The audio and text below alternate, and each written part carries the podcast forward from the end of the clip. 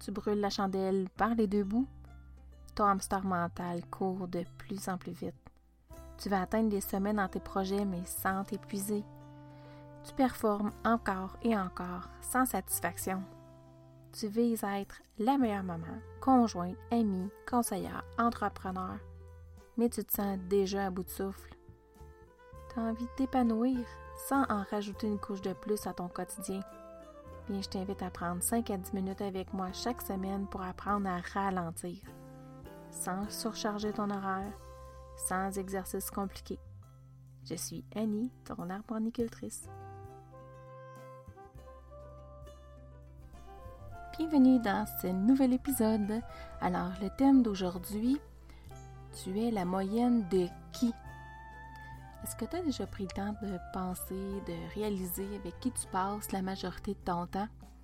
Tes parents, tes amis, tes collègues de travail, ton équipe ton sport préféré? Comment ils sont pour toi? Comment ils t'influencent dans tes décisions, dans tes choix? Moi, j'aime bien penser aux spirales positives et négatives enseignées par Sylvain Boudreau. Il nous explique dans sa conférence Le mois Inc. Il nous explique ceci. Tiens-toi avec des gens positifs, tu vas attirer des gens positifs. Fréquente des gens négatifs, puis veux, veux pas, ben, tu vas attirer aussi des gens négatifs. Puis si on y réfléchit, toi, quand tu entres dans une salle, est-ce que tu apportes ta lumière ou tu l'impression que la pièce s'assombrit tout d'un coup? Comme je le disais plus tôt, les gens qui t'entourent reflètent qui tu es. Personnellement, je fais un exercice une à deux fois par année pour connaître la valeur des gens avec qui je passe le plus de temps. Pourquoi je fais ça? Tout simplement parce que mon temps puis mon énergie, c'est tellement précieux. Puis je suis certaine que toi aussi, ton temps puis ton énergie, c'est important pour toi. Je t'explique ce que je fais. Tu pourras l'essayer à ton tour pour évaluer la qualité des gens, des personnes qui sont dans ta vie. J'identifie les cinq personnes qui sont le plus présents dans ma vie en ce moment, avec qui je passe le plus de temps. Mon conjoint, mes parents, mes amis, cousins, cousines, collègues de travail, mentors, enseignants. À chacune de ces personnes, je vais prendre le temps de qualifier si elles m'apportent du wow, que je me sens bien valorisée, qu'elle m'encourage, qu'elle m'encourage dans la réalisation de mes rêves. Bref, si je les trouve globalement positives. Quand cette personne-là vit un pépin dans sa vie, est-ce qu'elle trouve des solutions? Si oui, mais ben, je vais mettre un signe de positif à côté de son nom. Ou encore, cette personne-là m'appuie rarement dans mes projets, elle se plaint continuellement, il y a toujours un imprévu rocambolesque, elle abandonne, se trouve des excuses, L'excuse est aiguë, c'est sa porte de sortie, elle a peur de s'engager. Donc, dans cette situation-là, je vais aller mettre un signe moins devant son nom. Donc, avec ça, j'ai déjà un visuel clair de la qualité des gens qui m'entourent. Après ça, j'y vais avec un petit extra. C'est une introspection que je fais avec la question suivante. Est-ce que je voudrais échanger ma place avec elle, puis avoir le courage de vivre sa vie? Puis c'est là que je vais prendre des notes sur qu'est-ce qui me fait vibrer à cette pensée-là. De façon générale, quand on a une personne toxique dans notre cercle, ben, cet exercice-là met en lumière sa fréquence, sa vibration.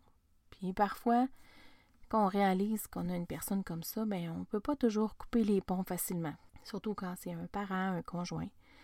Puis c'est là que le vrai travail personnel commence. Faire le ménage des gens qui, euh, qui ne nous élèvent pas, ça peut les blesser. Pour m'aider dans ce parcours, moi j'ai utilisé la méthode de réduire graduellement la fréquence, la durée des fréquences de ces personnes-là.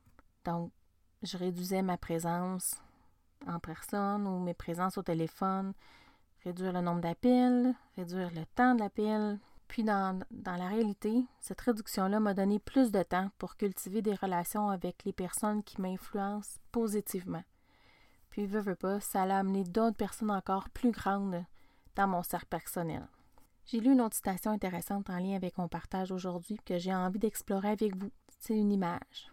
Donc, dans ton groupe de gens que tu fréquentes, est-ce que tu es le ou la meilleure? Imagine un graphique avec des colonnes dont tu es la plus haute, c'est celle qui te représente. Ou encore, est-ce que tu es du genre à vouloir apprendre des meilleurs? Alors, tu choisis volontairement de t'entourer des gens plus habiles que toi. Donc, on peut reprendre le même graphique avec des colonnes, mais là, cette fois-ci, c'est toi qui es la plus basse. Juste ça, ça fait réfléchir. Personnellement, j'essaie d'améliorer la qualité des gens que je fréquente, puis de me mettre en position d'éternelle étudiante. Je suis prête à apprendre, je veux continuer à grandir. Est-ce que c'est facile? Non. Est-ce que c'est gratifiant? Oui. Même présentement, avec les premiers épisodes du podcast, je m'entoure des meilleurs, puis j'ose apprendre plein de nouveaux outils web pour vous jaser. Je reste connectée avec des gens qui croient en moi pour ce projet de fou qui part de zéro. La vie va tellement vite que choisir avec qui je passe mon temps est important. C'est vraiment important pour moi. Alors j'ai bien hâte de savoir si tu vas décider de faire l'exercice, voir qui t'entoure, puis quel impact ça va apporter dans ton quotidien, dans ta réalité. J'ai bien hâte de te lire. Au plaisir de grandir avec toi. Bonne journée!